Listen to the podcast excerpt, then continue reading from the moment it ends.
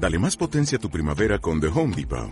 Obtén una potencia similar a la de la gasolina para podar, recortar y soplar con el sistema OnePlus de 18 voltios de Ryobi desde solo 89 dólares. Potencia para podar un tercio de un acre con una carga. Potencia para recortar el césped que dura hasta dos horas.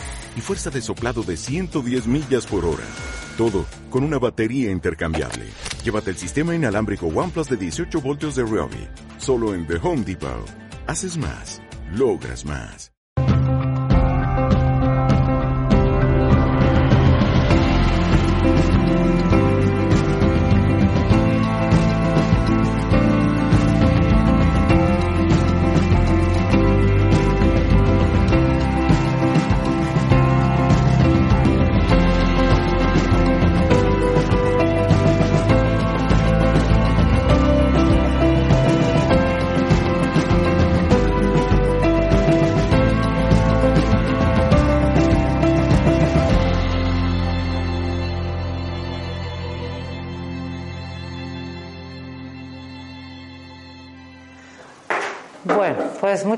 Por estar aquí. Yo me llamo Jocelyn Arellano, mm, soy coautora de un libro sobre la vida después de la muerte, si saben que es sobre la vida después de la muerte, ¿verdad? Y eh, soy coautora con una gran amiga mía que se llama Carmen de Saibe, que desafortunadamente no puede estar aquí, vive en México. Y sin Carmen ese libro no sería posible, porque Carmen es la medium o la psíquica a través de la cual recibimos la mayor parte de la información de este libro. El libro ha sido canalizado realmente. Mm, y ella es la que recibe los mensajes. Yo soy su, yo la llamo a ella la bruja mayor y yo soy la bruja menor. Ok, nosotros, Carmen y yo, hemos trabajado juntas muchos años y teníamos bueno, dábamos cursos de meditación en una etapa de nuestras vidas, habíamos escrito un libro sobre meditación juntas y teníamos un grupo de meditación en su casa que nos reuníamos semanalmente. Éramos como siete personas. En este grupo empezamos a sentir presencias cuando meditábamos, em, presencias invisibles. Y Carmen, que tiene la capacidad de escuchar los pensamientos de los que están del otro lado, tiene un cuaderno que ella toma y empieza a escribir lo que está recibiendo. En estos primeros contactos eh, nos enteramos eh, que estas almas desencarnadas son personas que han muerto y que por diversos motivos no habían visto la luz todavía. Antes de seguir, nada más quiero comentarles que yo les voy a contar mi experiencia, lo que yo viví con ella y todo esto es mi experiencia y no pretendo de ninguna manera tener la verdad absoluta sobre este tema. Les comparto lo que viví, lo que yo creo, y ustedes lo que les sirva de lo que yo digo, lo toman y lo que no les sirve, por favor, tírenlo a la basura y da igual. yo no me considero la portadora de la verdad absoluta. En fin, entonces, eh, los primeros contactos fueron con almas que mm, en la mayoría todas seguían apegadas a la tierra, seguían muy apegadas a lo que habían dejado y por, por esa razón no podían ver la luz que es lo que nos espera. Ustedes probablemente han oído de todas las historias que se han escrito sobre personas que han muerto clínicamente y que han regresado, ¿verdad? Han oído todos, han hablado oído hablar de estas historias, las personas que están aquí. Y todos, no todos, muchos de ellos han visto una luz maravillosa, que, donde se siente un amor impresionante, donde se siente una enorme paz y se sienten muy atraídos hacia esta luz. De hecho, llegan a la luz y muchas veces ven a sus seres queridos que ya han muerto antes que ellos, que están ahí, o se encuentran con algún guía, algún maestro, tienen algún tipo de contacto. Eh, las personas que les ha sucedido esto muchas veces no tienen ganas de regresar porque se siente tan absolutamente divina la experiencia ahí que no tienen ninguna ganas de regresar aquí, que es venir aquí a, batallar. Pero regresan porque no han terminado. Entonces, lo que se nos dice es que lo más normal y lo que no se espera y lo, lógico es ver la luz de inmediato, ver a nuestros seres queridos, en fin, que el tránsito pueda ser eh, fácil. Eso es lo, lo lógico. Ahora, nos dicen que nosotros llegamos del otro lado en el mismo estado mental y emocional en el que hemos muerto. Entonces, no porque ya estamos del otro lado, hemos alcanzado la iluminación, para nada. Llegamos del otro lado en el mismo estado mental y emocional en el que hemos vivido y, por supuesto, en el que morimos. puede ser que no hayamos vivido en un estado mental emocional en la vida muy acelerado o, en fin, muy alborotado, pero es muy importante cómo morimos. Pero vamos a decir que el nivel de conciencia que es el que tenemos en vida es con el nivel de conciencia que llegamos del otro lado. Incluso al decir yo antes, esas personas que han muerto y han regresado, no todos ven la luz. Aquellos que vieron la luz también tiene que ver con su nivel de conciencia. Lo que tú ves allá tiene que ver con tu nivel de conciencia. Si entienden lo que es el nivel de conciencia. El nivel de conciencia es cómo pensamos y sentimos en la vida, cómo hemos actuado en base a cómo pensamos y sentimos. Aquí ya vemos, no sé, como unas 12 personas y cada una de nosotros tiene una manera de pensar y de sentir. Cada una tiene un nivel de conciencia determinado que tiene que ver con cómo yo veo la vida. Y con eso, como, como yo veo la vida aquí, es como yo llego del otro lado. Así voy a ver la muerte, porque no hay ninguna diferencia entre vivir y morir. Entonces, aquellos que no ven la luz de inmediato se debe a que están fuertemente apegados, fuertemente apegados a lo que dejaron. O porque no quieren dejar a su pareja, o porque no quieren dejar a sus hijos, o porque no estaban listos para morir, o porque no quieren dejar la vida que tenían, o sus cosas, o su casa, porque les cuesta trabajo dejar ir. Igual que nos cuesta trabajo en vida dejar ir, es lo mismo llegar allá, tienes que estar cuando llega ese momento, flojito y cooperando, como decimos en México, flojito, flojito, o sea, déjate llevar, déjate llevar, no te, no te aferres, si le puedes dar un consejo a alguien que se está muriendo, le, le dices, ¿sabes qué? Déjate llevar, pide ver la luz, déjate llevar, suéltate, que todo está perfecto. No querer amarrarnos hacia a lo que dejamos. Entonces, los apegos son un fuerte impedimento para ver la luz de inmediato. Porque estamos hablando ahorita de hacer nuestro tránsito fácil o difícil. El tránsito es lo que yo llamo el, proceso entre que dejamos el cuerpo físico y el momento en que llegamos a la luz o que vemos la luz. Es el tránsito. Entonces ese tránsito, dependiendo del trabajo personal, puede ser más o menos fácil o difícil. Otra de las cosas que nos atora muchísimo es la culpa. La culpa es tremenda. Bueno, sí saben que la culpa en la vida es tremenda. Es lo peor. La culpa, el miedo, la envidia. La culpa tremenda es un gran obstáculo. Sí saben que de todas las emociones, hay un libro que lo explica muy bien, de todas las emociones humanas, la que tiene la vibración más baja es la culpa. O sea, sentir culpa es lo peor que nos puede suceder. Es te aferra, te ata, te ata al pasado, no te deja separarte de lo que ya no te corresponde. Entonces, la culpa. El miedo al castigo, que también va de la mano de la culpa. Hay mucha gente que llega del otro lado por tener miedo al castigo. Pero ese miedo al castigo también lo tenemos en la vida.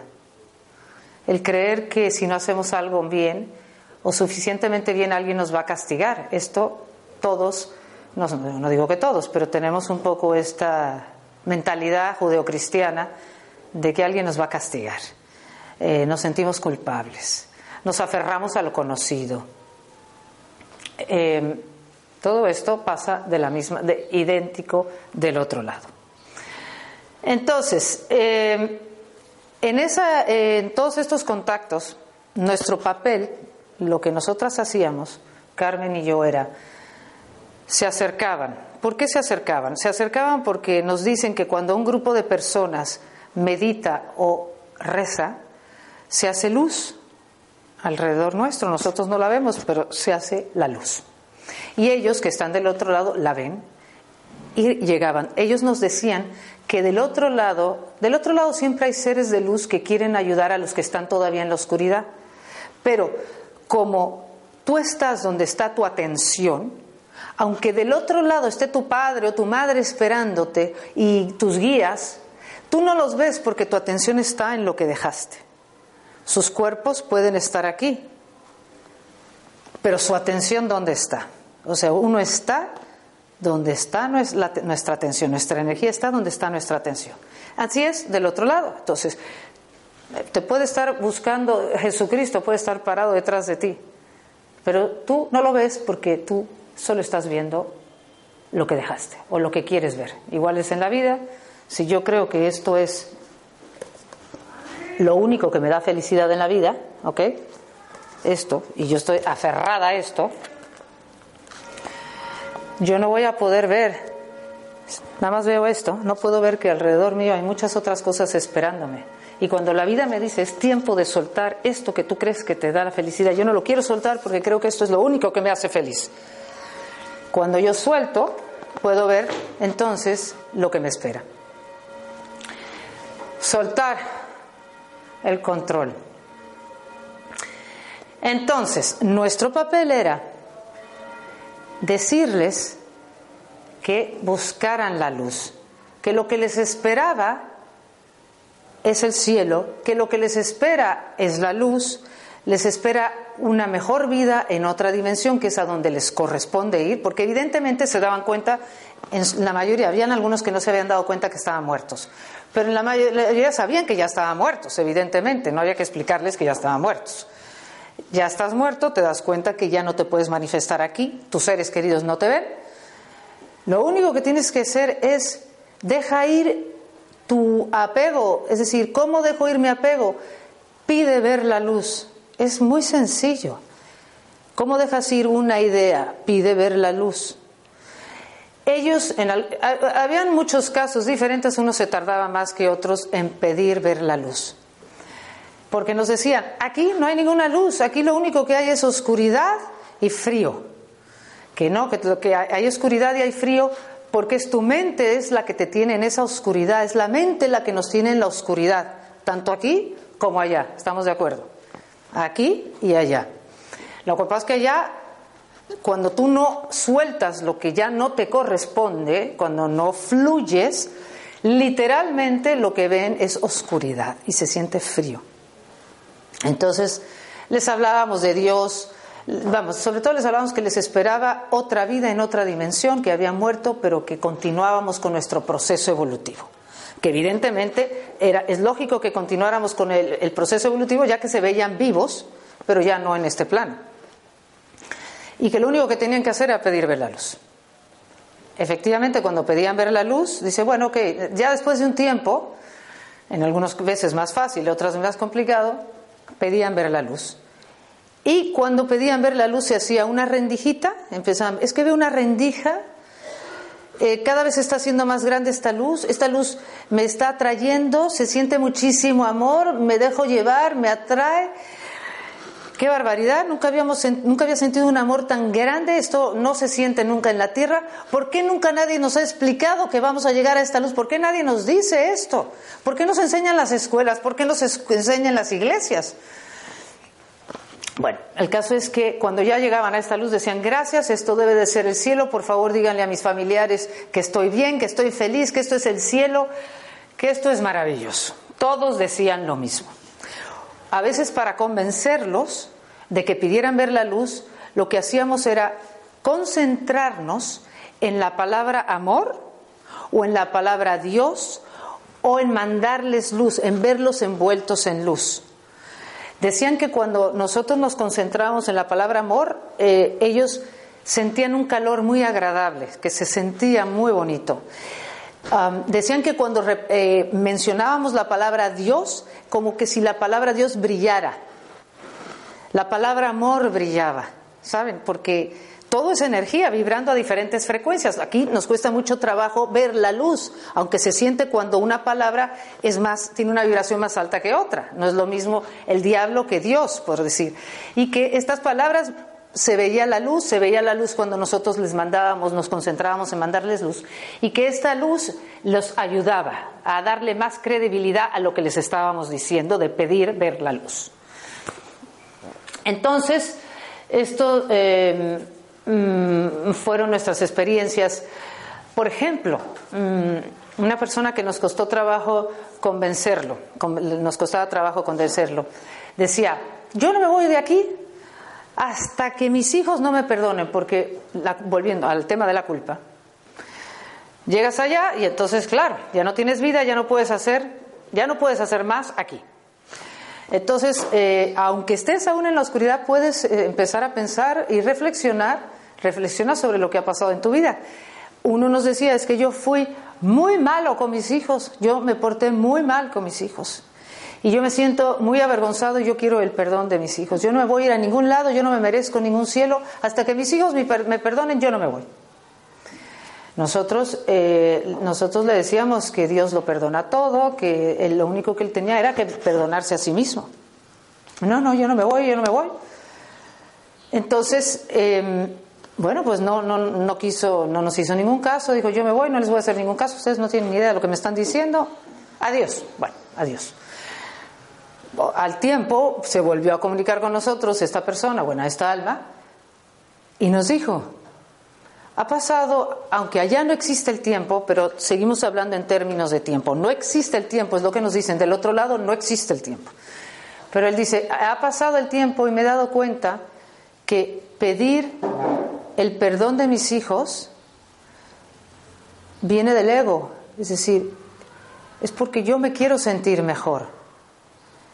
Que yo no, no tengo que esperar el perdón de mis hijos, sino que yo había entendido que lo que sus hijos hicieran no estaba en su poder, que él podía, había entendido que lo importante era la aceptación. Porque cuando buscamos fervientemente o como locos el perdón de alguien, ¿quién es, el que se quiere sentir bien? Cuando queremos el perdón de alguien, ¿quién se quiere sentir bien? Uno mismo. Tú no necesitas el perdón del otro para aceptarte a ti mismo. O sea, tiene que ver con nuestro deseo de reconocimiento, no tiene nada que ver con el amor. El amor es más bien aceptar lo que ha pasado y sentir lo que se siente que no te perdonen, porque eso sí es humildad.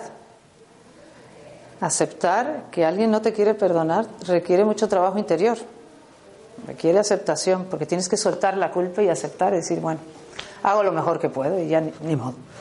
Entonces, eh, esto es un ejemplo de perdón. te digo, había muchos motivos por los cuales muchos, otros porque no habían dejado sus cosas organizadas. Qué importante es dejar las cosas organizadas. Qué importante es prepararte para morir. Otros les angustiaba que habían dejado un desorden y un desastre total de sus cosas. Le habían dejado muchos problemas a la familia deudas, complicaciones, porque nunca se preocuparon. Eso también los, eh, los, detenía. Desde luego, si tienes éxito en la vida, eso es lo peor que te puede pasar. Casi mejor no tener éxito y ser, o sea, un don nadie. Porque el éxito, vaya que se atora. El éxito, los que te, eran famosos, bueno, los famosos son los más perdidos, ya. O sea, soltar la fama, no, soltar el poder, eso, es una de las cosas más difíciles, el poder. Peor el poder que el dinero. Más difícil soltar el poder que el dinero, porque el poder te da, aunque sea el poder, no tienes que ser tan poderoso, aunque sea el, poder de tu propio hogar. Ya no le puedes decir, o sea, que ya tú no mandas sobre tus hijos, ya no mandas en tu casa, ya no mandas ni puedes decir que limpien, que se limpien los pisos. Da igual, que se laven las, las, este, las cortinas. Ya no mandas. Entonces, el poder, el éxito. Bueno, algunos músicos, un músico en particular se comunicaba con Carmen. Ya estaba en la luz, es que no hemos llegado a la luz, pero esto se los voy a contar. Yo no puedo comprobar que fuera cierto, pero supuestamente eh, ¿Cómo se llama este? Ay, Dios mío, ahora se me fue el nombre. Desde luego no es Bach. Bach era muy, Bach era muy evolucionado. Ay, Dios, dígame a alguien famoso. Tampoco Beethoven ni Mozart, del otro, el otro. El que. Ah, bueno, espero que me venga el nombre del músico. Después soltó una retaíla. Es que hay unas retaíla, este... Que si Wagner, que si Verdi, que si Schumann, que si Berlioz, que si... Pero que era de, de Música clásica. Bueno, él, ¿eh? ¿Quién? No, no, no le han atinado para nada, ni yo tampoco. Uno de ellos, uno de ellos. Uno de ellos, bueno, uno de los, uno de los muy, muy famosos, nos decía que, por ejemplo, hablando del éxito, porque esto lo pongo como un ejemplo de éxito, que el hecho de que la gente alabe tu creación, me da igual que si la creación es música, eh, arte, el hecho de que alaben tu creación todavía te ata. Estás tan acostumbrado a que te alaben tu obra, tu obra, es que tú eres un genio, es que tú eres maravilloso, te ata. Nos, decía él, cuesta mucho trabajo soltar, eh, deshacerse de, de ese deseo de reconocimiento. Con esto les estoy diciendo que del otro lado se sigue trabajando el ego y no hemos llegado a la luz. Se sigue trabajando el ego, la cosa no acaba aquí. La, la muerte es solo una continuación de lo que estamos haciendo aquí y ahora seguiremos con ese tema. Entonces, por eso les digo, el éxito, todas esas cosas que buscamos en vida luego nos atan tanto cuando llegamos del otro lado. El dinero, el éxito, el poder. Los bienes materiales están muy bien si eres capaz de soltarlos y dejarlos ir. Disfrútalos, pero el día que ya se acabó, se acabó. En fin, todos estos son eh, diferentes motivos por los cuales llegamos del otro lado y no vemos la luz. Ahora, lo que pasa es que eh, nos dicen que la comunicación entre nosotros y los muertos es cada vez, cada vez va a ser más fácil. El velo entre nosotros y los demás planos está, eh, ¿cómo se dice? Sí. Entonces, muchas de estas almas, porque yo estoy hablando de almas desencarnadas, muchas podrían haber estado muertas 500 años. O sea, no sabemos cuánto tiempo. Lo que pasa es que ya llevan tanto tiempo metidos en esta oscuridad que les es más fácil eh, escucharnos a nosotros que estamos en el plano material que escuchar a los que están del otro lado. Y por eso cada vez hay más comunicación para ayudarlos a que vean la luz y que se vayan a la siguiente dimensión. Bueno, bueno, ya más o menos un poquito les he dicho del tema cuando estamos atorados en la oscuridad. ¿eh? Y, nada más quisiera que entendieran que todo esto que yo hablo de la oscuridad, oscuridad del otro lado es idéntico de este lado. ¿eh?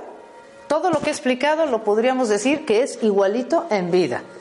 Lo atorados que estamos en la vida es lo atorados que estamos en la muerte. Así que hay que aprovechar las, las oportunidades aquí para aprender a fluir y fluir y fluir. Suponiendo que es lo lógico, si ya nos hemos, si estamos preparados, si hemos hecho trabajo personal, si tenemos algo de conciencia, lo lógico es que veamos la luz de inmediato, que dejemos ir, de- salgamos de nuestro cuerpo físico y el doble etérico, porque tenemos siete cuerpos y los que se quedan aquí son solamente dos cuerpos. Aquí solo se queda el físico y uno que le sigue en, que es idéntico, que nos sigue muy bastante pegadito, que se llama el doble etérico, que es a través del cual eh, recibimos la energía que nutre este cuerpo. Pero además tenemos un cuerpo emocional, un cuerpo mental inferior, que es donde el emocional y el mental inferior es donde están las emociones y los pensamientos del ego, el mental superior, que están, son los pensamientos de Dios o los pensamientos de amor, el cuerpo causal y el cuerpo espiritual. Entonces nosotros salimos del cuerpo físico y el etérico y recogemos y nos recogemos, pero seguimos con nuestro cuerpo emocional, mental inferior, mental y los cuerpos eh, espirituales que son el mental superior, el causal y el espiritual. Con eso continuamos. Por eso todavía nos vamos y seguimos nuestro proceso con emociones y pensamientos. Ahora, suponiendo que vemos la luz de inmediato, que yo espero que todos los que estemos en esta sala vamos a ver la luz de inmediato, ¿qué sucede en la luz? Ese, el tránsito es más fácil y lo primero que vemos en la luz o que nos cuentan es que nos encontramos con personas que amábamos muchísimo en la vida y que vienen a recibirnos.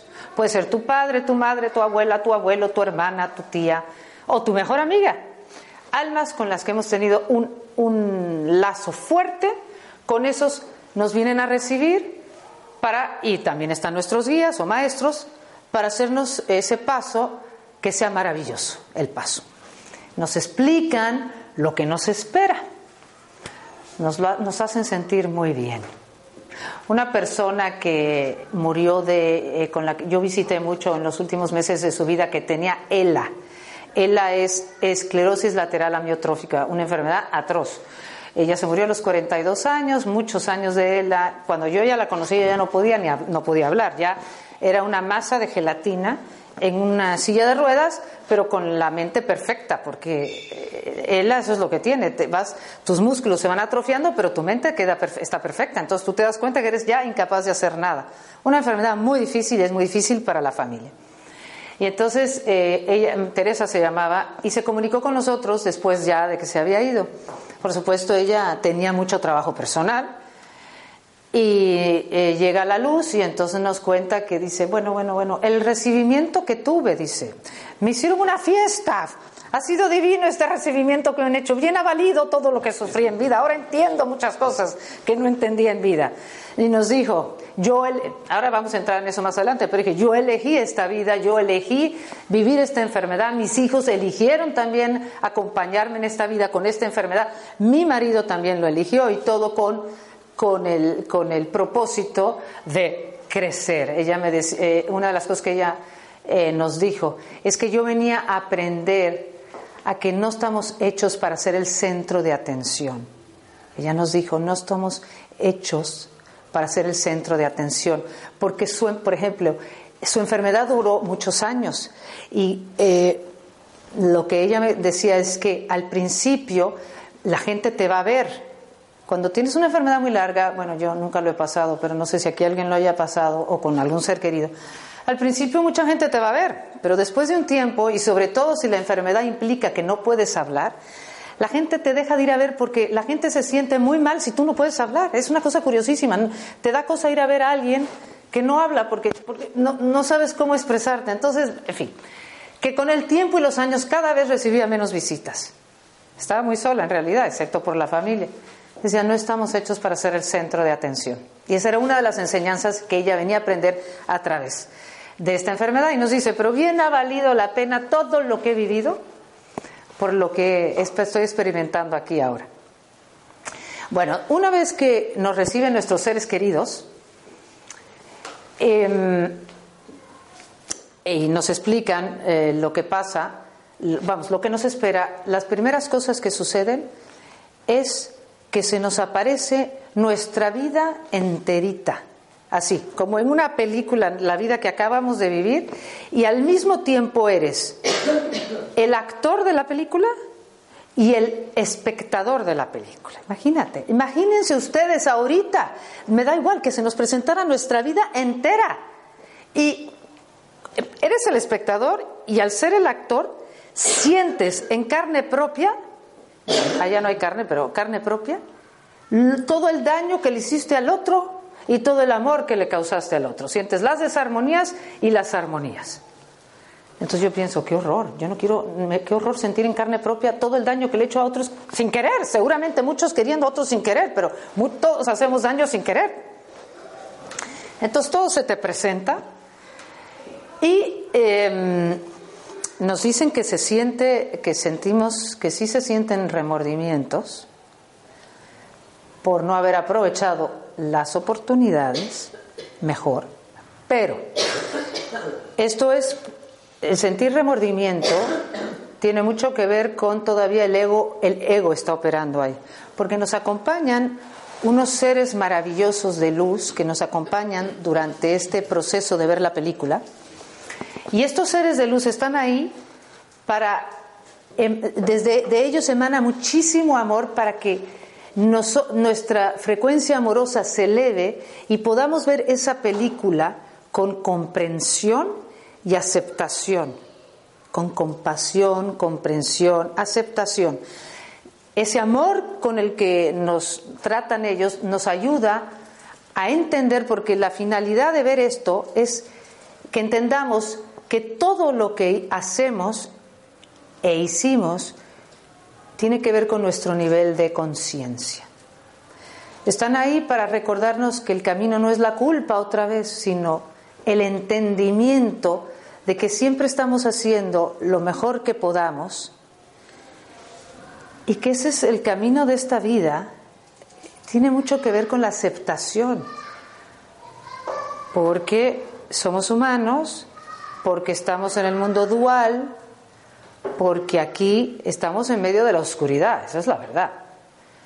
aunque nosotros somos amor, aquí no sabemos que somos amor y el miedo opera, el miedo opera aquí muy fuerte, ¿de acuerdo?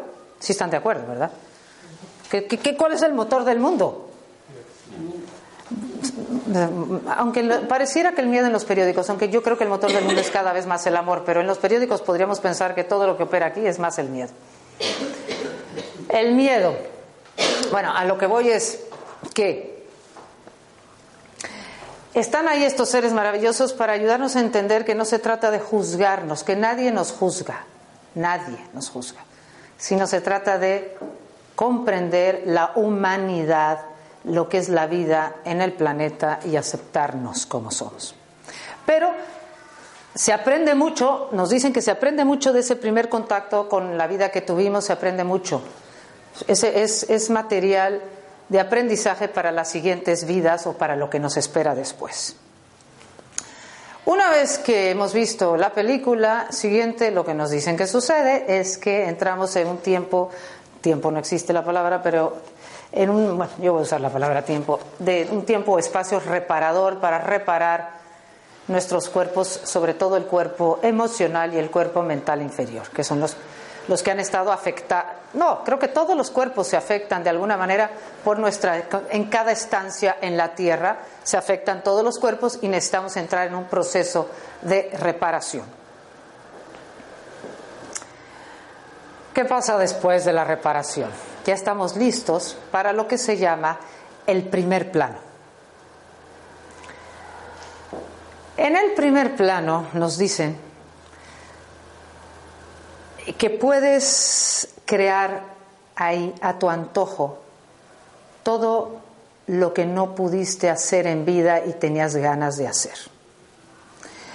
Es, un, es una dimensión todavía muy cercana a la, a la dimensión terrestre, es una dimensión donde vamos a descubrir nuestro poder creativo, es una dimensión donde si tenemos todavía grandes deseos, ahí los puedes, los puedes generar, los puedes crear, manifestar, pero un poco para que se te quiten, ¿eh? es como para, bueno, ya, ya. Ya ten la casa que querías, ya ten la pareja que querías, ya ten esto, ya ten lo otro, ya ten el éxito, ya ten todo lo que quieres, pero para que ya eh, vayamos diciendo, ok, muy bien, qué bueno, pero no se trata de esto. Se trata, se trata de seguir recordando quién soy. Entonces, en este primer plano, podemos crear lo que sea. Eh, otra alma que se comunicó con nosotros nos dijo, este era un hermano de Carmen que había fallecido hace mucho, yo nunca lo conocí, que murió de una forma violenta y él dice que él había escogido la vida que tuvo para venir una vida en la tierra eh, de profunda enseñanza espiritual, pero que aunque su vida estaba diseñada para eh, tener un conocimiento más profundo de sí mismo en la vida, se perdió, no pudo seguir esos pasos, se perdió, se perdió mucho en las drogas, había elegido, había elegido ser homosexual, le costó mucho trabajo, eh, le, costó mucho trabajo aceptar esa, esa eh, ¿cómo se dice? esa preferencia, se dio a las drogas, se perdió mucho con las drogas. Muchas veces cuando, si tú en vida tienes una adicción muy grande, eh, hace que tu, tu, tu, aura, tu campo energético se rompe. O sea, hay mucha desarmonía en tu campo energético por las adicciones y eso puede hacer que sea fácil para un alma de un nivel bajo, que esté en el bajo astral, que venga y se te pegue. Y a través de ese boquete que tú que tienes debido a la vida tan densa que estás llevando te puede estar chupando también. Bueno, pero el caso es que Gonzalo, que tuvo una vida difícil y acabó de una manera dura porque fue asesinado, nos contó que cuando llegó del otro lado y llegó al primer plano, él lo que quiso hacer en ese primer plano fue vivir en París es que ya sé que esto suena de Disneylandia, pero estas son las cosas que nos cuentan. Yo no pretendo comenzar. Disneylandia, ¿cómo vivir en París, ser mujer, vivir en París y salir todas las noches a los cabarets. Que eso era lo que le gustaba. Bueno, yo decía, pero qué raro estar en el cielo y hacer eso. ¿A quién se le ocurre perder? Yo decía que a quién se le ocurre perder el tiempo de esa manera. pero es que de verdad, todo el mundo tenemos unos deseos, todo el mundo tiene toda clase de deseos y si tú quieres los puedes llevar a cabo. Por ejemplo, otra persona, amiga nuestra que había muerto, que en vida se dedicaba a hacer regresiones a vidas pasadas, Ana, nos contó que cuando ella pasó al primer plano, a ella no le interesó estar nada en el primer plano. Ella lo único que quería era seguir avanzando, seguir a los, elevándose, porque ya no le interesaba crear nada. Pero otros, yo no sé cómo será para cada uno de nosotros, pero si se te antoja crear, crea. Lo que pasa es que, es que todo depende de tu nivel de conciencia. El nivel de conciencia elevado, ¿qué hace? Un nivel de conciencia elevado lo que quieres es cada vez recordar más quién eres. Cada vez quieres volver más a la unión con Dios, a la unión con el todo, a la unión de lo con lo que, de lo que somos. Eso es el anhelo del alma. Pero para, para, para, llegar a la unión con Dios se necesitan muchísimas experiencias y muchísimas eh, etapas y muchísimas etapas de desear muchas cosas. Y es a través de esos deseos ir cumpliendo los deseos que vas diciendo, check, o sea, palomita, palomita, palomita, palomita, no es aquí, es esto, no es esto, no es esto, no es esto, no es esto. No, no es esto, porque claro, porque al final lo que vamos a anhelar es ser uno con lo que somos, porque eso es lo único que nos puede dar la verdadera felicidad. Pero para eso tenemos que alejarnos mil veces, experimentar mil cosas, buscar la felicidad en mil lugares. Mil lugares, tenemos que ir a mil lugares. Y por decir lugares, no hablo de lugares físicos, hablo de personas, situaciones, ideas, proyectos. ¿Verdad? Lo vamos a buscar en todas partes hasta que nos demos cuenta, pero si está delante de mis narices, aquí adentro. Entonces, también cuando llegamos, como les digo, no por llegar del otro lado somos unos iluminados. Entonces puedes sí llegar y irte de viaje a París, a Acapulco, yo qué sé, me da igual, a Tahití, a Tahití. Eh, eh, si nunca tuviste una pareja que te quiso, la manifiestas al hombre de tu vida que te da besos todo el tiempo. Pues ya estoy exagerando, no sé, pero me puedo imaginar. o la mujer. En fin, ya sé que suena increíble, pero es lo que nos han dicho que literalmente puedes. Otro amigo de Carmen que habló con nosotros, él era arquitecto en vida y eh, le, fue bastante bien como arquitecto. Mm, estaba bastante apegado, cuando se fue, estaba muy apegado a su trabajo y a sus obras.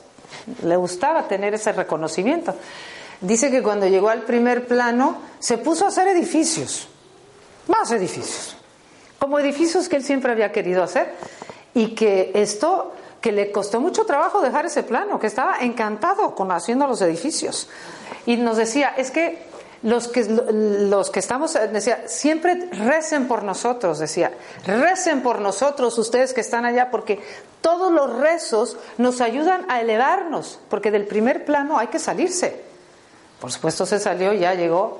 Bueno, entonces el primer plano depende de tu nivel de conciencia, cuánto tiempo te estaciones hay. Igual, si tú lo que quieres es la unión con Dios, pasas rapidísimo, vamos. ¿Qué pasa? Llegamos al segundo plano. Ahí ya nos dicen que ya empieza lo que es la verdadera, la verdadera vida en el mundo espiritual, empieza en el segundo plano. En el segundo plano, em, para empezar ya eh, te empiezas a juntar con las almas con las que vibras en la misma frecuencia. Te juntas con tus grupos de alma de la misma afinidad vibratoria. Eso tiene sentido. Aquí en la vida igual nos juntamos con las personas que vibran en nuestra misma frecuencia, ¿verdad? Cuando dejan de vibrar en la misma frecuencia, por eso vamos dejando mucha gente en el camino. Siempre hay más gente adelante. Mi abuela siempre siempre hay más gente para adelante, para adelante. Decía, para adelante hay más gente. Claro, porque tú vas creciendo, tu nivel de conciencia se eleva y ya los que no están en esta frecuencia se van quedando y cada vez atraes más. Ok, llegas allá y te unes con todas estas almas con las que tienes la misma afinidad vibratoria. Ahí, bueno, según lo que dicen que pasa ya en a partir del segundo plano, tercer plano, es maravilloso. Em, nos han dicho que hay unas especies, y digo la palabra especies de escuelas, porque no las podemos definir, estas especies de escuelas, donde tú eliges estudiar las leyes del cosmos, las leyes de la naturaleza, ¿Por qué el proceso evolutivo del ser humano? ¿Por qué venimos a la Tierra? La reencarnación. Puedes estudiar muchísimas cosas que tienen que ver con el plano evolutivo. Puedes también, mm, depende también de tu nivel de conciencia, puedes eh, hacer entonces trabajo con los demás. Puede ser que te dediques a ayudar a los que están en la oscuridad, en, este, en el bajo astral, los que están atorados por diferentes motivos. Puede ser que te dediques a ayudar a los que están ahí. Puede ser que te, eh, te dediques a ayudar a los recién llegados. Puede ser que te dediques a ayudar a los que llegan ya a la luz, pero que vienen muy con los cuerpos muy que han pasado grandes largas enfermedades, muchas dificultades. Dependiendo también de la vida que viviste, llegas más o menos eh, afectado del otro lado y entonces también hay que ayudarlos. Entonces, puedes hacer o puedes dependiendo de, tu nivel, si es más alto, puedes entonces trabajar con los que estamos aquí, siendo guía de los que seguimos aquí, ayudándonos a nosotros. El caso es que siempre estamos, nos ayudan acá y nosotros vamos a ir, todos nos estamos jalando, ¿no? Elevando, elevando los unos a los otros, porque estamos todos interconectados y ahí vamos. Entonces, em, ya otra de las cosas que vamos, eh, que empieza a suceder ya en el tercer plano es cuando ya tienes más entendimiento de lo que es el proceso evolutivo, las leyes del universo, etcétera, empiezas a entender el tema de la reencarnación. Los primeros cristianos creían en la reencarnación.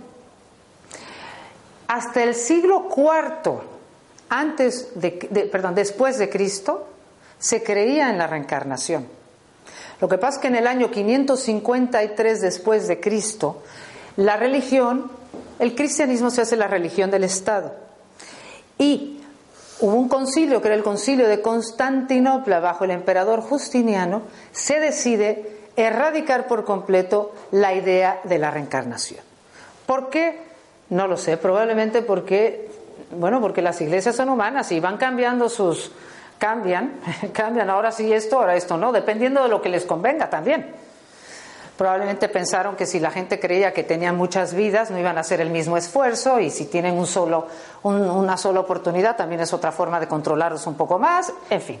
Pero lo que quiero decir es que en el cristianismo sí se creía en el tema del renacimiento. En el hinduismo se cree, en el budismo se cree, pero también en nuestra, en nuestro, en nuestra religión se creía. Ahora se está volviendo a, estas ideas, estos conceptos están volviendo a surgir para que nos empezamos a familiarizar más con el tema del el renacimiento. Claro, cuando llegas allá y pasas por las escuelas y pasas todo un proceso de recordar quiénes somos, además que allí, en la luz, todo es armonía y paz. No existe el miedo, no existe todo lo que aquí sucede.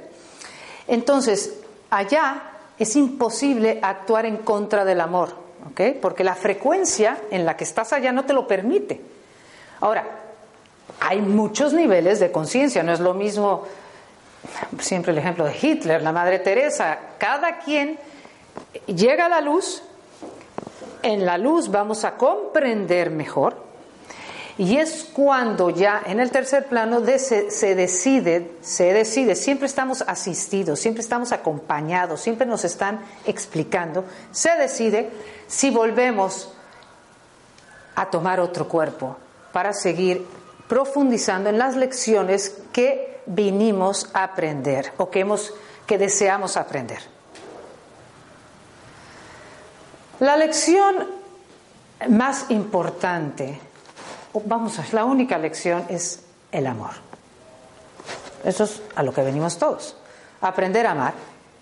Pero el amor tiene millones de ramificaciones. O sea, el amor es la generosidad, es la humildad, es no querer, no, tener que ser el centro de atención. El amor es tantas facetas del amor que necesitamos millones de experiencias, muchísimas, para entender toda la multiplicidad del amor.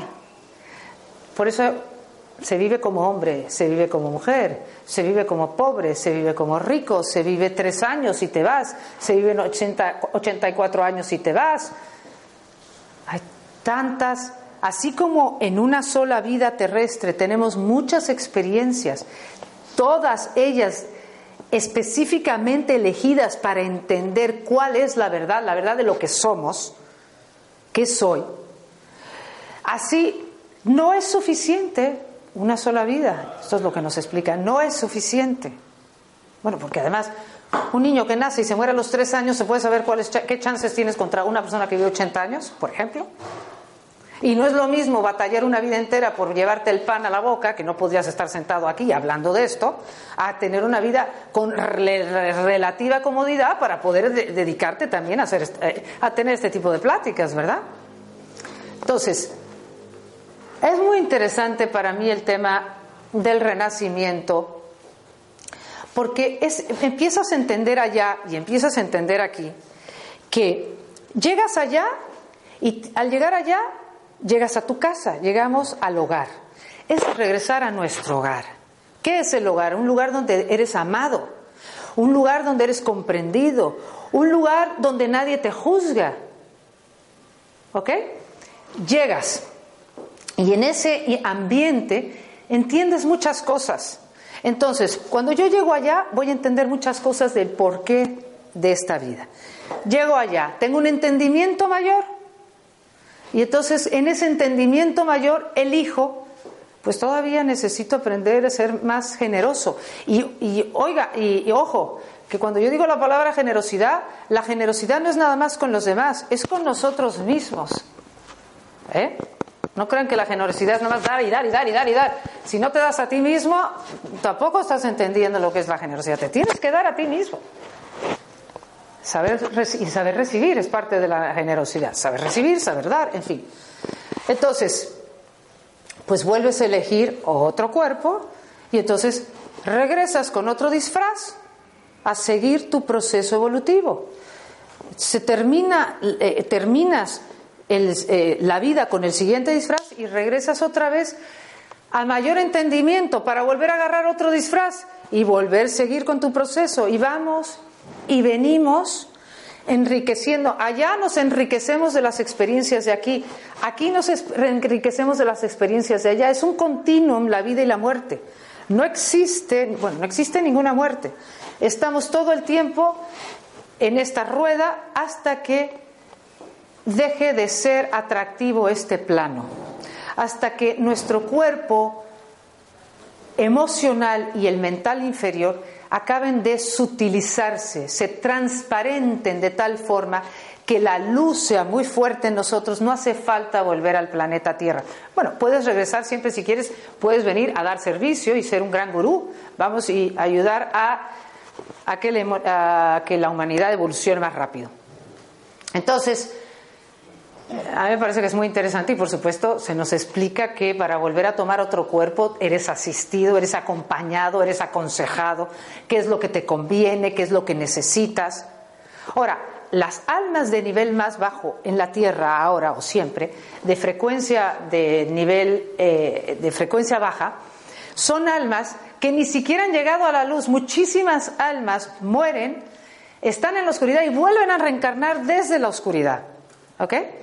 Vamos, no, les da tiempo, no, es que no les dé tiempo, nunca pudieron ni regresar, ir a la luz, entender mejores, más cosas en la luz y reencarnan porque están todavía muy envueltos en una oscuridad muy grande. Estas son las almas que están matando, que todavía creen que la violencia es necesaria. Porque la violencia, si tú actúas con violencia, eh, matando a alguien o haciéndole de verdad daño a alguien, eso tiene que ver con tu nivel de conciencia. Nivel de conciencia, nada más. Tarde o temprano, todos en donde estemos, vamos a ir entendiendo que el único camino posible es el camino del amor.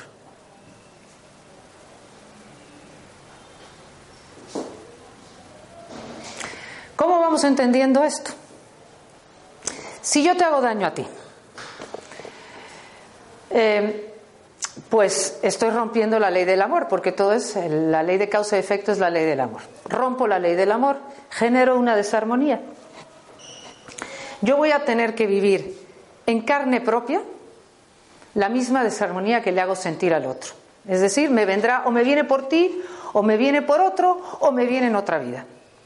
Pero yo tengo que vivir el mismo dolor que le hago a otro para entender, para que cuando yo viva el dolor, el dolor no es que sea necesario, pero lo que pasa con el sufrimiento es que te hace buscar, si quieres salir adelante, el sufrimiento te hace buscar verdades más amplias, más amplias. Cuando uno sufre, es que buscas a Dios, por decir Dios, pero buscas, sobre todo dices, bueno, yo es lo que hago, por lo menos digo, ¿cuál es el significado de esto?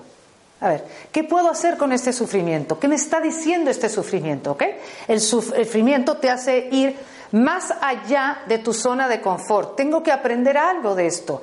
¿Cómo puedo ampliar mi visión para abrazar y aceptar esta dificultad? Eso es amor. Pero es cuando yo vivo las dificultades y abro mi corazón a cómo lo voy a manejar, que eso es lo que me hace crecer. Eso es la ley de causa y efecto. Al final todos vamos a entender, a, través de los efectos de nuestras causas, vamos a entender que el camino es la aceptación, abrir el corazón, ser más humildes, decir, bueno, esto no es lo que yo esperaba, pero esto es lo que es. ¿Qué tengo que aprender de esto? Esas son las oportunidades. Esas son las oportunidades. Porque de todas maneras vamos a llegar al otro lado. Y vamos a seguir teniendo que revisar todo esto. Ya todos los que estamos aquí, si ya estamos oyendo este tipo de pláticas, es porque hemos vivido muchas veces. Esto no es nuevo para ninguno de nosotros. Aunque no creamos en la vida después de la muerte, algo resuena en nosotros de que estamos evolucionando y que el camino es el amor. Entonces, son esas oportunidades, porque es lo mismo allá. Todo aquello que en este instante de nuestras vidas nos está costando trabajo, es por algo, por algo muy bueno, muy bueno. Porque eso que nos cuesta trabajo es lo que hace que busquemos respuestas. ¿Cómo hago yo para crecer, para abrir mi corazón? La aceptación abre el corazón. Sentir, sentir la dificultad abre el corazón. Dejar ir mi idea de que yo quiero que sea diferente abre el corazón. Si yo tuviera un pizarrón aquí y les pudiera explicar cómo nuestro cuerpo emocional y mental inferior, a través de las dificultades, a través de sentir esas emociones difíciles, a través de que dejo ir las ideas para abrirme a, a la aceptación, eso hace que al transparentar mi cuerpo emocional y mental inferior, la luz que soy llega se manifiesta y es esa luz, esa aceptación o esa eh, entrega a lo que es, ¿sabes? Porque es la actitud que tenemos ante las dificultades. Y que nos caemos y nos volvemos a levantar, y que nos caemos y nos volvemos a levantar. Entonces, esto se los digo porque es idéntico allá. Allá estamos trabajando el cuerpo seguimos con el ego porque seguimos puliendo el cuerpo emocional y el cuerpo mental inferior, porque cuando estos cuerpos se eh, desvanecen, ya es que no tenemos que volver. Pero la oportunidad de la tierra es que allá, como todo es amor, no es lo mismo el miedo allá, es más, ni existe. No es lo mismo abrir el corazón aquí que allá abrir el corazón aquí, aceptar algo que me cuesta trabajo, dejar ir algo que me, duele, es decir, trabajar con esas emociones, trabajar con el dolor, trabajar con esas cosas, aquí es enorme, porque aquí es difícil. Porque aquí no sabemos quiénes somos. Porque aquí hemos olvidado que somos amor. Porque aquí hemos olvidado todo. Porque aquí estamos en la ignorancia total y absoluta. Entonces, son grandes oportunidades las de la tierra, que no es lo mismo. Gonzalo, eh, Gonzalo, mi guía, siempre me dice, se llama, uno de mis guías se llama Gonzalo, me sí, aquí, aquí, aquí, o sea, aquí, allá en el otro lado avanzamos, pero no tan rápido como en la Tierra. Porque aquí, esta es la escuela, ¿eh? Esto es Harvard, Stanford, MIT, no sé, la que quieran. Todas juntas. Cada uno está en la clase que eligió. Ay, qué miedo.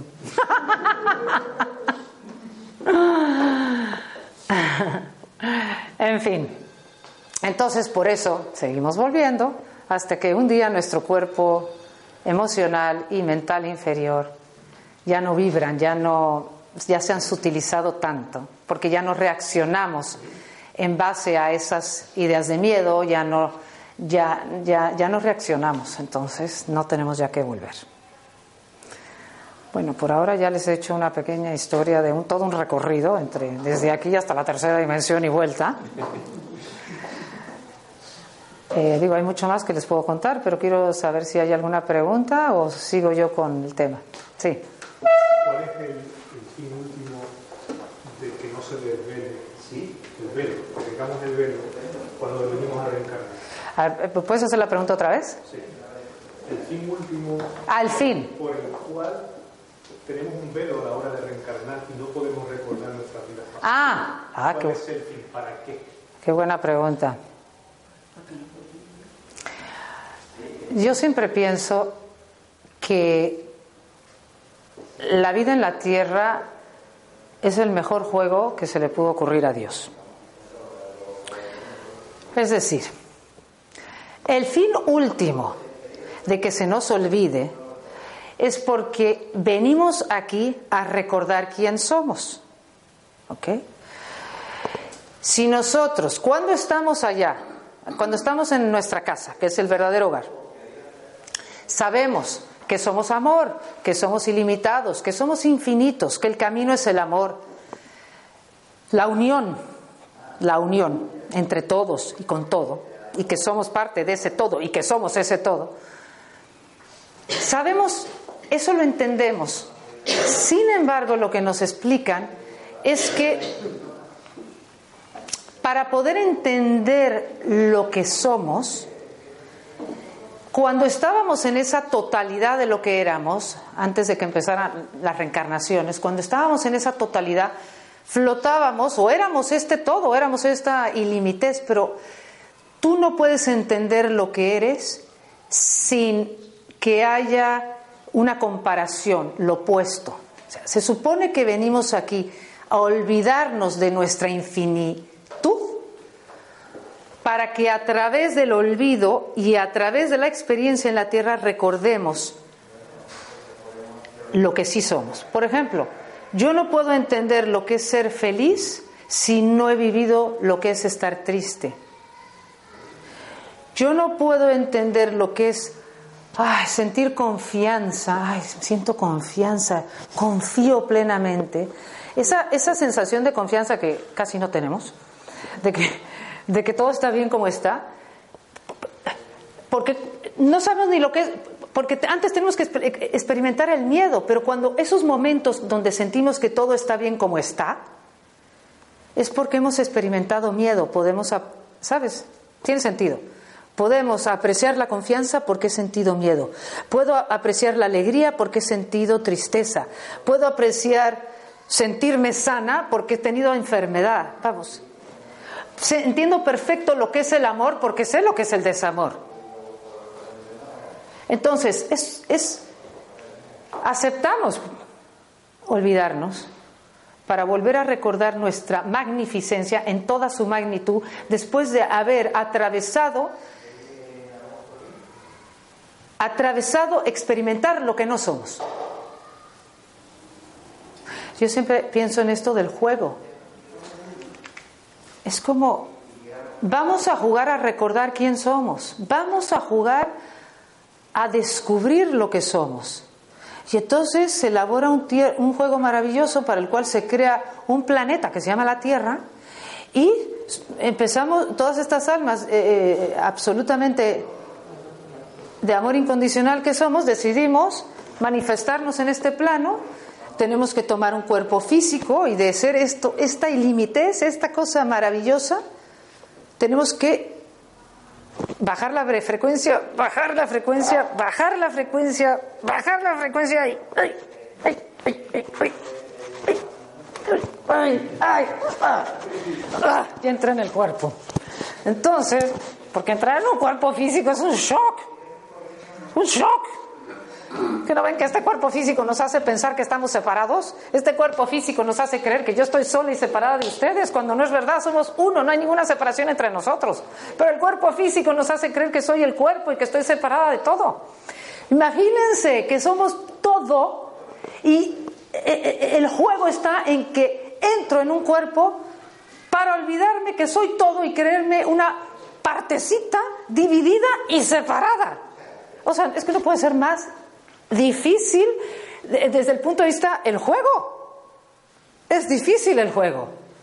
Pero entonces a través de las circunstancias de mi vida es que voy a ir recuperando la conciencia de lo que soy.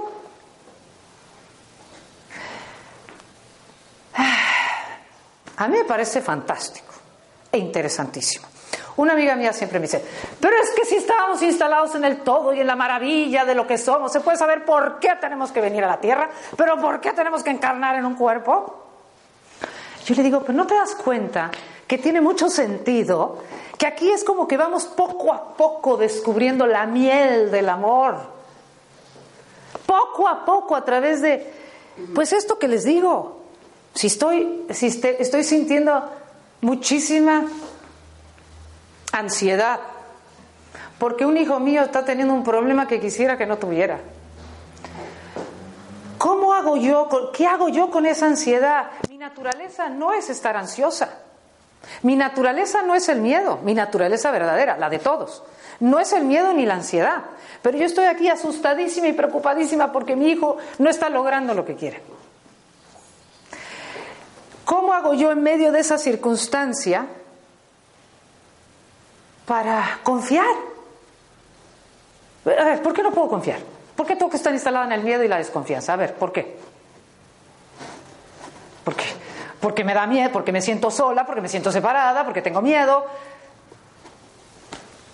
Pero cuando abrimos el corazón, vamos sintiendo confianza, vamos entendiendo que todo tiene una razón de ser. Vamos entendiendo que por algo este hijo tiene que vivir esta situación, por algo yo tengo que acompañarlo, en fin. Vas abriendo el corazón poco a poco. A mí sí me parece muy interesante. En lo personal. Qué aburrido no haber venido a la tierra nunca, francamente. yo no sé si sea verdad, pero yo una vez oí que hasta los ángeles nos envidiaban.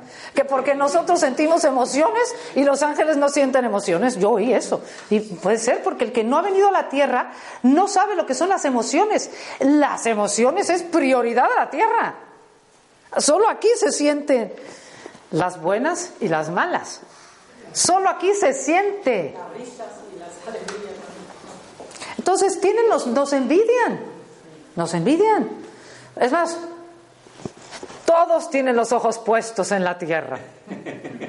Todos ahora tienen puestos los ojos en este cambio de conciencia que estamos viviendo. Están viendo qué van a hacer, qué van a hacer estas almas en este momento de grandes cambios climáticos, políticos, económicos, familiares. ¿Cómo van a hacer? Todos elegimos estar aquí en este momento. Y el juego es perfecto. ¿Eh? Y el juego es perfecto. ¿Verdad que sí?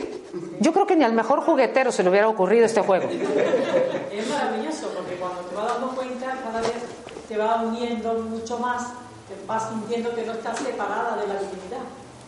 Entonces, cuando llega a entenderlo y te va acercando cada vez más, cada vez más, es cuando te ríe, te satisface de que como vamos aprendiendo, los olvidados vamos adquiriendo conciencia. Sí, adquiriendo conciencia. Me alegro que lo veas así. Así lo veo yo. Sí, entonces me da, me da mucha esperanza para las dificultades. Digo, ah, otra dificultad. Ahora, ¿qué voy a hacer con esta? A ver, a ver, ¿cómo la voy a enfrentar? Otra oportunidad para sentir. sentir la ansiedad o el miedo, eso. A ver, ¿cómo manejo este miedo? ¿Cómo lo siento? A ver qué pensamientos vienen, a ver estos pensamientos, ¿eh? los mismos de siempre, siempre las mismas historias, ¿sí o no? Ay, otra vez, qué difícil. Ay, quién sabe qué, yo no puedo, yo no puedo, quién sabe qué. Este, ahí vienen las mismas historias de siempre. A ver cómo enfrento las mismas historias de siempre. Ahora, ¿cómo las voy a enfrentar? ¿Las voy a hacer caso? Tengo la oportunidad de no hacerles caso. Tengo eh, la oportunidad de pedir ver la luz, tengo la oportunidad de sentir, no hacerles caso, tengo la oportunidad de seguir trabajando con los cuerpos emocionales y mentales, tengo una oportunidad de trabajar con estos cuerpos. Porque estoy viva.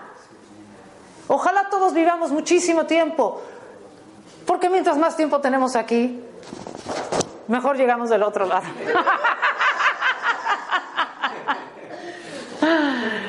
Bien, pregunta esas canalizaciones que tenéis, ¿cómo discernir que la fuente es verdadera? ¿Cuál, ¿La fuente dices Dios? Sí. No fuente, la, lo que está hablando del otro lado. Ah, que si la fuente es fidedigna o... Sí, la fuente que le llega, que le llega acá. ¿De dónde nos viene todo esto? ¿Cómo? ¿Cómo en esas canalizaciones probablemente alguien, algún alma del otro lado, intente aparentar otra cosa, a veces? ¿Cómo, se ah, bueno, eso es muy buen punto. Todo depende, otra vez volvemos al nivel de conciencia. Por ejemplo, Carmen cuando empezó a recibir los mensajes, cuando yo recién la conocí, porque ella empieza a recibir como a los 59 años, más o menos. Al principio oía muchísimas voces, que es lo que le pasa a los que son mediums, que tienen la facilidad, al principio oyen muchas cosas, se ven, eh, sobre todo escuchan muchas cosas. Ella fue a ver, en esa época había un cura que era medium en México, que era muy conocido y bastante respetado, aunque muchísima gente pensaba que estaba loco, pero dentro de que era medium era bastante respetado. Entonces él le dijo que, que ella se tenía que preparar, que tenía que, tenía que prepararse en el sentido que rezar más, protegerse, eh, más trabajo personal. Porque ¿qué pasa? Dependiendo de tu nivel de conciencia y cómo utilices lo que recibes, tú, atraes al tipo de alma que se, te, que se te acerca. Por eso, una persona muy adicta se va a atraer almas muy bajas que van a querer chupar a través de ellos. Em, siempre hay almas que vienen a. que pueden llegar a molestarte. Muchas veces nos dijeron a nosotras cosas como: es que ustedes son maravillosas ustedes van a salvar al mundo con estos mensajes. Y entonces yo, ¡Eh! y, Carmen decía, no les hagas ningún caso, todo esto no es cierto, no es verdad, todo te están dando por el ego, o sea, todo esto es ego, ego, ego. Este, la única manera que lo sabes es porque uno te preparas, te proteges, haces trabajo personal, es decir, llevas una vida con un cierto nivel de conciencia y pides ayuda. Cada vez que vas a recibir, pides ayuda, que no se acerque nada negativo, que solo la luz, que solo el amor se acerque, que solo la luz se acerque. Y luego, cuando se acercan, sientes una frecuencia muy alta. O sea, se sienten, se siente mucho la diferencia. Bueno, yo siento mucho la diferencia cuando es un alma que está en el bajo astral, que está hablando, que necesita ayuda, a cuando es un, guía o un maestro. Totalmente diferente. La, sube la frecuencia, se siente como ah, paz es por frecuencia, es por afinidad vibratoria. Ahora, otra cosa que es muy difícil si eres medium de este tipo es que nunca sabes si te lo estás inventando, o si, de dónde viene, si es verdad. Es muy difícil ser medium porque requieres de mucho discernimiento. Cuando hablábamos con, cuando venían los familiares de los que ya habían fallecido, era muy fácil corroborar si lo que decían los muertos a través de Carmen era verdad o no, porque los familiares lo atestiguaban. Pero eh, también cuando era el caso de maestros que daban información que siempre tenía que ver con el amor, era es la información te habla el corazón, es te checa o no te checa, te late o no te late. Nosotros era mucho, bueno, esto, y luego también lo cotejábamos con otras fuentes. Si lo sentíamos que era de amor, no lo dudábamos, porque está la sabiduría del corazón. No te lo tiene que demostrar nadie. Carmen siempre que hablaba con alguien, algún familiar, siempre les decía, yo no les puedo asegurar nada. Yo no sé, yo no busco a los muertos, yo no sé, eh, porque no es así como que vengan y entonces me dice, oye, comunícame con mi papá. No, no, tampoco, no es así. No es bueno los, los grupos espiritistas o espiritistas, no es bueno buscar a los muertos. A nosotros casi todos los casos tenían que ver o porque se acercaban, Sí, muchas veces vinieron familiares, pero muchas veces hablaban los guías, no necesariamente las personas que se habían ido, solo, solo hablaban los que se habían ido, nos decían nuestros guías si era necesario, si era necesario. Para empezar, bueno, no sé si he contestado tu pregunta, porque ya me iba a saltar otra cosa. Más, es, por frecuencia, es por frecuencia del corazón. Entonces, este. Mm, es muy... No hay mente humana en ese momento, es una mente divina, es un reconocimiento que es verdad. Sí, como que sientes que es verdad. Siente que es verdad. Sí, eso se siente. No hay mente en ese momento, no. es un reconocimiento en que es eso. Sí, cierto. Es como volver a casa. Es volver a casa. Exacto, exacto. Recibes información que es como de casa, como que, ah, esto me decían mis padres, esto es verdad. ¿No? Entonces, no, ahorita lo que iba a decir que nos han dicho que cuando las almas ya están en la luz, no suelen estarse comunicando con nosotros. No, están ya en lo que tienen que hacer, en lo, hacer, bueno, en lo que les toca, pero no están, no, no están ocupándose de nosotros. Tienen que hacer lo que tienen que hacer. Ah.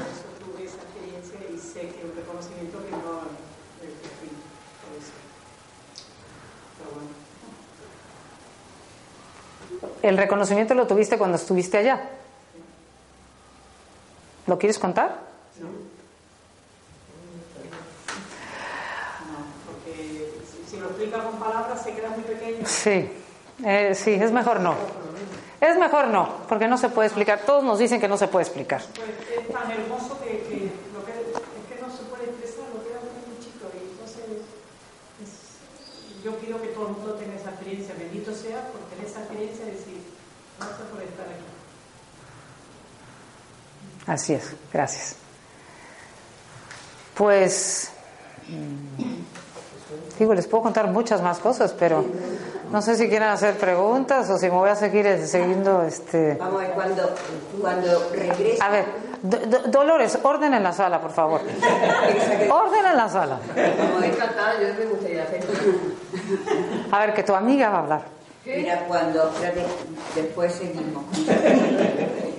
A ver. Con la, cuando regresamos. Espérese, a ver, ¿cuántas personas van a hablar? Yo le estaba ayudando a esa persona. Yo le estaba ayudando a una sí, persona. Sí, que volver por eso. Y es ese padre que me acoge y es como decir, te puedes quedar, pero yo es como, vuelvo enseguida, termino de ayudar y, y vuelvo. Es, es, que es muy difícil explicar. Sí, es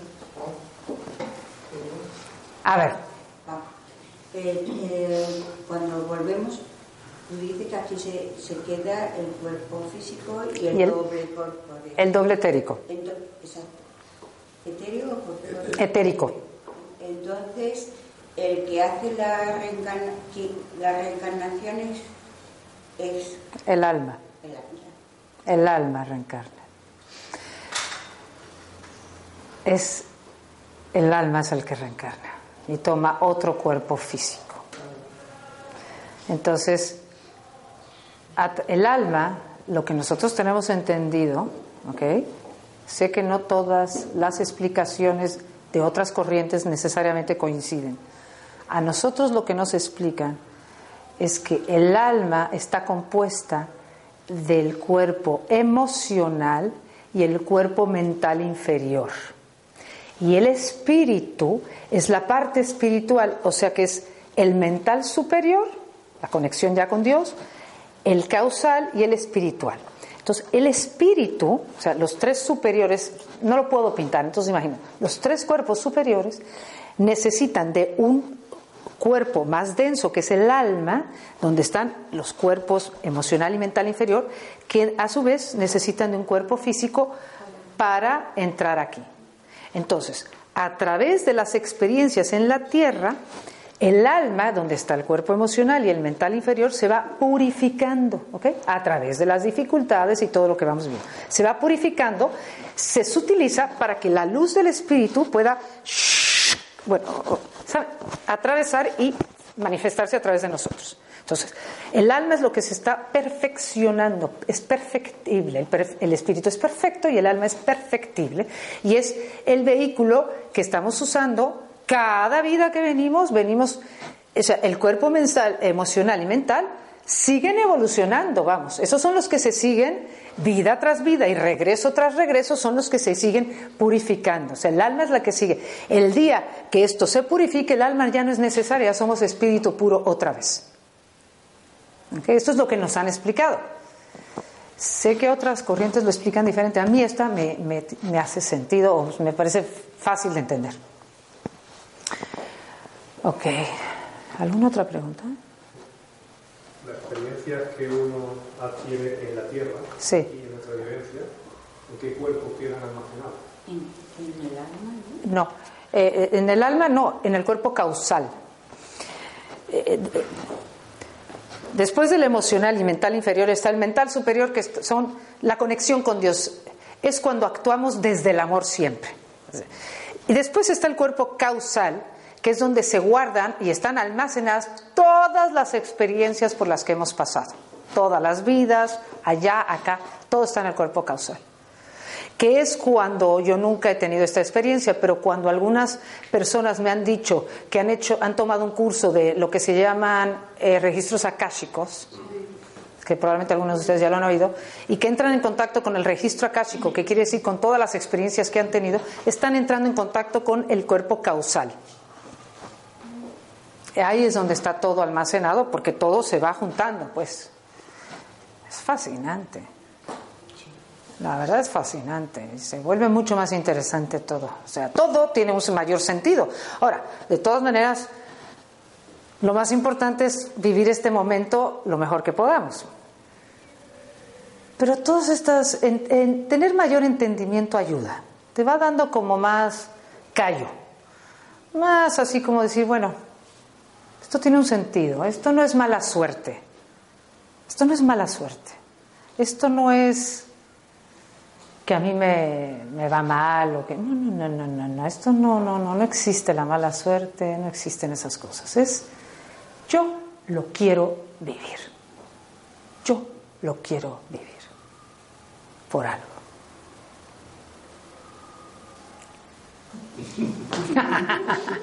Chan, chan, chan, chan.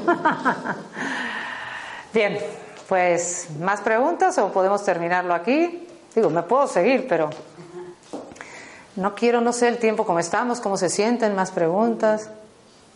Porque ya creo que ya he hablado como una hora y media, ¿no?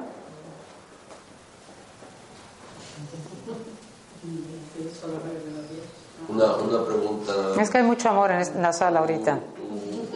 Ah, es verdad, hay mucho amor ahorita en la sala, yo lo siento. Tu coautora, Carmen, la coautora del libro con Carmen, eh, la medium, eh, recibe mentalmente lo que sea, pero ella ve, ve no. no. No ve nada. Solamente es a través de Ella solo escucha y ella siempre dice que es un trabajo muy difícil. Siempre se queja conmigo. Ah, qué difícil es eso. Y yo siempre le digo, por favor, mira. No, pues yo le digo, cuando te mueras, déjame tu antenita. Pero me dicen, no, no, no te va a gustar que te deje la antenita. Es muy difícil, yo sí, me dice, es muy difícil. Tú querías decir algo. Algo de los guías. Ah, que digo yo que si tiene unos guías, ella tiene unos guías. Claro. ella y todos, ¿eh? Y ya, pero yo que ella transmite lo que le dice. Sí, sí, sí, sí, sí, sí. Sí, sí, sí, sí, sí. Por ejemplo, tuvimos un caso, le pusimos el caso, está en el libro, se llama El Terrateniente. Una familia que llevaba mucho tiempo buscando una casa donde vivir la familia, un matrimonio y sus hijos. Entonces no encontraban la casa que querían, que querían un jardín, que querían paz, que querían silencio, no sé qué. Bueno, por fin en una urbanización nueva encuentran, encuentran una casa muy bonita, perfecta la casa que ellos querían. Se mudan y al poco tiempo se les acabó la felicidad, muy rápido. Porque empezaron a pasar cosas no terribles, pero eh, al marido le empezó a ir mal en los negocios, Al hijo, eh, el hijo tuvo un accidente, la hija no sé qué le pasó, cosas empezaron a complicárseles la vida y no sé cómo llegaron con nosotras. Bueno, con Carmen, yo como les digo, soy la canchanchana. Y entonces eh, llegaron con nosotras y fuimos a su casa y entonces resulta que ahí había, eh, Carmen lo escuchó, un hombre que había muerto hacía mucho tiempo, porque en esa urbanización, donde era esa urbanización que ahora era de casas, antes había habido, porque él era un terrateniente, él tenía tierras. No sé, habían pasado 500 años. Y, y él decía, a través de Carmen, ¿pero qué hacen en mi casa? Estas son mis tierras. ¿Qué están haciendo esta casa aquí en mis tierras? Y entonces le explicamos que ya él, que si no se daba cuenta que él estaba muerto, que ya había pasado el tiempo aquí y que ya esto ya era una urbanización y que ya nada tenía que ver con lo que él había tenido ahí. Y como siempre le dijimos lo que siempre decimos, lo que te espera es la luz, te espera el cielo, solo tienes que pedir ver la luz. Y decía, no, no, no, primero aquí solo hay oscuridad. Y segundo, si es verdad que hay esa luz que dicen, porque cuando ustedes hablan como que se hace una luz, si es verdad que existe, yo no me la merezco, yo fui malísimo. Es más, maté a varios. Es más, están aquí conmigo, son varios de los que están aquí en esta oscuridad conmigo. Aquí hay varios de los que yo maté. O sea que yo no merezco ni cielo ni nada. Y entonces le empezamos a hablar de Dios, el cielo, eh, que te espera, te espera una vida maravillosa, solo tienes que pedir ver la luz. Ah, y eh, cuando estábamos hablando con ellos, con él, recibimos un mensaje de los guías, de nuestros guías, que nos decían que Dios no, que, que, le dijéramos hombre que entendiera que Dios no castiga, que el perdón es para todos, que vamos, que se perdonara, que el camino era el perdón, que se perdonara y que pidiera ver la luz. Lo convencimos porque decía que como nos concentrábamos en la luz con él, te digo, lo convencimos porque veía esta luz alrededor nuestra y dice, bueno, pues algo han de tener razón, porque cada vez que dicen Dios, brilla, cada vez que se concentran en mí, brilla, cada vez que dicen amor, brilla, algo han de tener. Y bueno, finalmente se fue a la luz. Pero bueno, eh, a lo que voy es que también en medio de las comunicaciones también hablaban los guías para recordarnos cosas que les podíamos decir, para ayudarlos. Bueno, pues Muchas gracias. Este,